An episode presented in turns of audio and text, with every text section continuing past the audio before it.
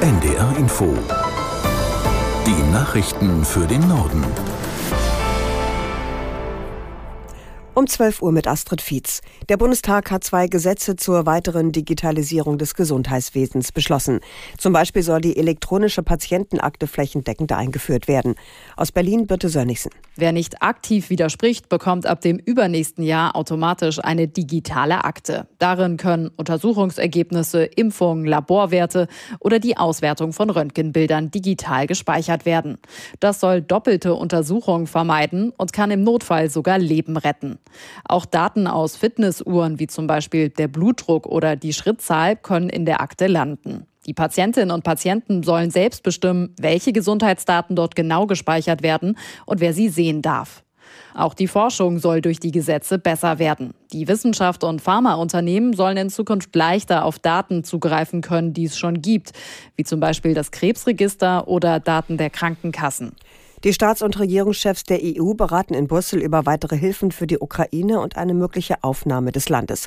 Gegen den Start von Beitrittsverhandlungen wehrt sich vor allem Ungarns Ministerpräsident Orban. Aus Brüssel Holger Beckmann. Ungarns Regierungschef, der immer noch als jemand mit guten Verbindungen zu Russlands Präsident Putin gilt, will die Ukraine nicht in der EU haben. Allerdings ist es nicht ausgeschlossen, dass Orban Beitrittsverhandlungen letztlich doch zustimmen könnte, jedenfalls dann, wenn er viele Milliarden EU-Gelder für sein Land bekommt, die bisher wegen langjähriger Verstöße gegen europäische Rechtsstaatsprinzipien in Ungarn von Brüssel blockiert werden. Einen ersten Teil in Höhe von 10 Milliarden Euro hatte die Kommission gestern freigegeben, was vor allem im Europäischen Parlament teils scharf kritisiert wurde. Auf diese Weise wolle man Ungarn kaufen, hieß es. Wie der Gipfel ausgeht, ob er möglicherweise sogar scheitert, das ist bis jetzt völlig offen. Russlands Präsident Putin hält an seinen Zielen im Ukraine-Krieg fest.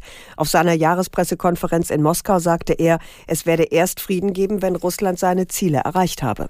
Bedingung sei der Verzicht der Ukraine auf die NATO-Mitgliedschaft und die Entmilitarisierung des Landes.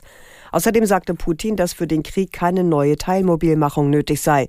Die Zahl der Freiwilligen werde bis Jahresende bei einer halben Million Soldaten liegen. Täglich kamen 1500 dazu. Putin hielt erstmals seit Beginn des Angriffskriegs auf die Ukraine wieder eine große Pressekonferenz ab. Die traditionelle Fragerunde für Journalisten wurde diesmal verknüpft mit der Fernsehsendung Der direkte Draht, in der der russische Präsident ausgewählte Fragen von Bürgerinnen und Bürgern beantwortet. Wer seinen Urlaub in Corona-Quarantäne verbringen musste, hat keinen Anspruch darauf, die freien Tage nachzuholen. Eine Quarantäne sei nicht vergleichbar mit einer Krankheit, urteilte der Europäische Gerichtshof in Luxemburg. Geklagt hatte ein Arbeitnehmer aus Rheinland-Pfalz. Klaus Hempel aus der ARD-Rechtsredaktion mit den Einzelheiten. Er hatte Ende 2020 mehrere Tage Urlaub genommen. Weil er Kontakt zu einer Person hatte, die mit Corona infiziert war, musste er den Urlaub in Quarantäne verbringen. Er selbst wurde nicht krank. Dennoch verlangte er von seinem Arbeitgeber der Sparkasse Südpfalz, ihm die Urlaubstage gut zu schreiben. Der EuGH entschied nun, der Arbeitgeber war nicht verpflichtet, die Urlaubstage gut zu schreiben. Urlaub diene der Erholung, der Entspannung und Freizeitgestaltung. Anders als bei einer Krankheit sei das in einer reinen Quarantäne grundsätzlich möglich. CDU und SPD in Hessen haben sich auf einen Koalitionsvertrag verständigt. Darin versprechen die beiden Parteien einen neuen Stil des Anpackens. Aus Wiesbaden, Nikolas Buschlüter. Mehr Polizisten, mehr Kitaplätze und eine härtere Linie bei Abschiebungen. CDU und SPD wollen gemeinsam Gräben überwinden und Gegensätze zusammenführen. Das Motto der neuen Koalition lautet eine für alle. Auch die schwarz-rote Ministeriumsverteilung steht schon fest. Die CDU stellt neben Ministerpräsident Rhein acht Ressorts, darunter Finanzen und Inneres. Die SPD bekommt drei Ministerien, darunter das wichtige Ressort für Wirtschaft, Energie, Verkehr, Wohnungen und ländlichen Raum. Am Samstag stimmen die Parteigremien über den Koalitionsvertrag ab. Die Unterzeichnung soll am Montag folgen. Das waren die Nachrichten.